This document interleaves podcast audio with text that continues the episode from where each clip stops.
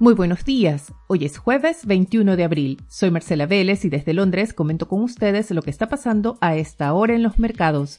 Bienvenidos a Primer Click de Diario Financiero, que llega a ustedes con el apoyo de Libertex. Trade for More. Es una mañana de noticias mixtas acá en Europa y también de una sesión mixta en los mercados. Sin embargo, los futuros de Wall Street apuntan a una apertura alza.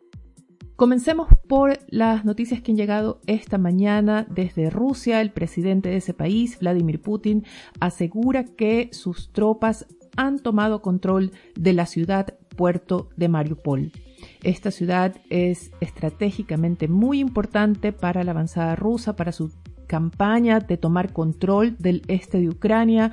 También es una ciudad con mucho valor histórico en esta conflictiva relación entre Ucrania y Rusia. Pero esta es una versión que todavía no se ha confirmado. Se sabe que hay tropas ucranianas todavía defendiendo la ciudad de Mariupol. Muy importante también es la prueba de un misil balístico se trata de un misil de largo alcance que probó Rusia, dice que de forma exitosa. Es un misil que tiene capacidad de transportar armas nucleares y la medida o la operación, este ejercicio militar, ha sido interpretado como una advertencia de Rusia a Estados Unidos sobre todo, pero también a los demás miembros de la OTAN. A pesar de esta escalada en la guerra en Ucrania, los mercados no parecen asustarse, tampoco parecen asustarse demasiado por las alertas que llegaron ayer desde el, inicio de las reuniones del Fondo Monetario Internacional y el Banco Mundial. El fondo y otros organismos han puesto mucho énfasis en el peligro que supone el alza de la inflación, sobre todo en las economías emergentes, alertan por la seguridad alimentaria de estos países y temen que en consecuencia al alza de precios y los problemas de suministros se produzcan nuevas olas de inestabilidad política en estos países. También referente a la inflación están las expectativas de ajuste monetario Dos gobernadores del Banco Central Europeo han declarado en las últimas 24 horas que el emisor podría elevar las tasas de interés tan pronto como en julio. Esto es mucho antes de lo anticipado por la presidenta del BCE, Christine Lagarde, quien en sus últimas declaraciones más bien apuntaba hacia finales de año. Las declaraciones de los gobernadores del BCE han sido interpretadas como una preparación en terreno para este cambio de sesgo en el Banco Central Europeo Recuerden que la inflación en la eurozona está bordeando el 8% y las tasas todavía, las tasas reales todavía están en terreno negativo. Bloomberg reporta ahora que traders esperan que el BCE lleve la tasa de interés de referencia por encima de cero hacia final de año y este sería un cambio muy importante en el BCE. Vemos que en reacción el euro se fortalece, esta mañana avanza hacia la paridad con el dólar, la divisa estadounidense por el contrario se debilita y la atención estará puesta en el panel que va a reunir hoy a Jerome Powell, el presidente de la Fed, a Lagarde de parte del BCE y a la directora jefa del Fondo Monetario Internacional, Cristina Georgieva. Los mercados estarán atentos a esa discusión respecto al impacto que tendrá el ajuste monetario en el crecimiento económico, especialmente después de que bancos de inversión están recortando sus proyecciones y están aumentando las apuestas por una recesión, sobre todo en Estados Unidos. Esta mañana Deutsche Bank publicó una nota a sus clientes en la que advierte que un, cito entre comillas, aterrizaje forzoso por el ajuste monetario parece inevitable y esto podría llevar a una recesión de la economía estadounidense en 2023. Pero los mercados no se dejan asustar y esta mañana, como les decía, vemos una sesión mixta, pero con alzas importantes en los futuros de Wall Street. En Asia las acciones chinas sí le dieron pérdidas con caídas de más de 2%, reaccionan así al ajuste de proyecciones a la baja para la economía china, también a la decisión del Banco Central de China de no recortar las tasas de interés como se esperaba ayer. Esta decisión se entendió como una limitación del emisor chino para seguir apoyando la recuperación económica. Y en Europa, por el contrario, vemos un Stocks 600 que avanza ya 0,44%, ha ido ganando fuerza con el paso de las horas. De la mano de los futuros de Wall Street, el Nasdaq sube ya más de 1% y el SP 500 sube 0,72%. También muy importante, quiero destacar el alza que estamos viendo en las criptomonedas. El Bitcoin sube ya más de 2% y vuelve a superar los 42 mil dólares. ¿Por qué lo destaco? Porque son las acciones tecnológicas las que están liderando esta mañana. Específicamente se trata de Tesla.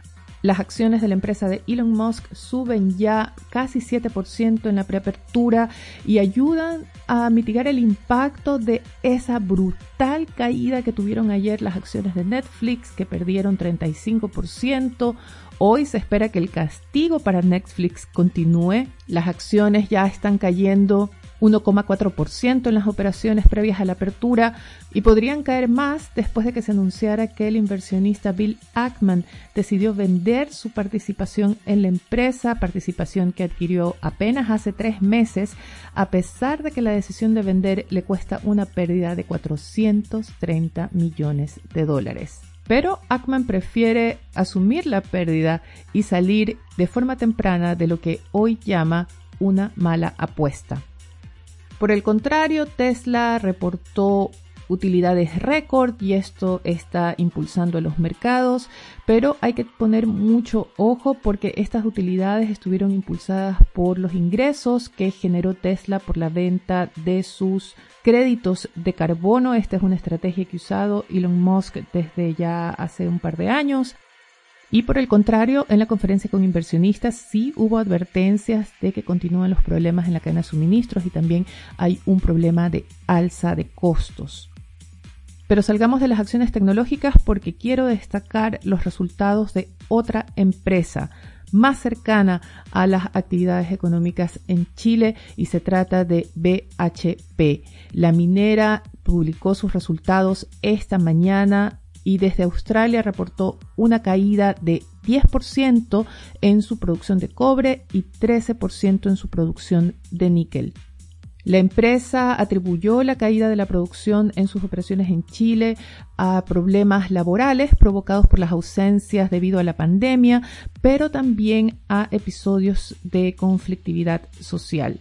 No solo eso, la empresa advirtió que estos elementos o estos factores seguirían presentes en sus operaciones en 2022, esperan que mejore hacia el próximo año, pero quiero llamar la atención sobre las declaraciones de un analista que cita Financial Times en su reporte sobre los resultados de BHP.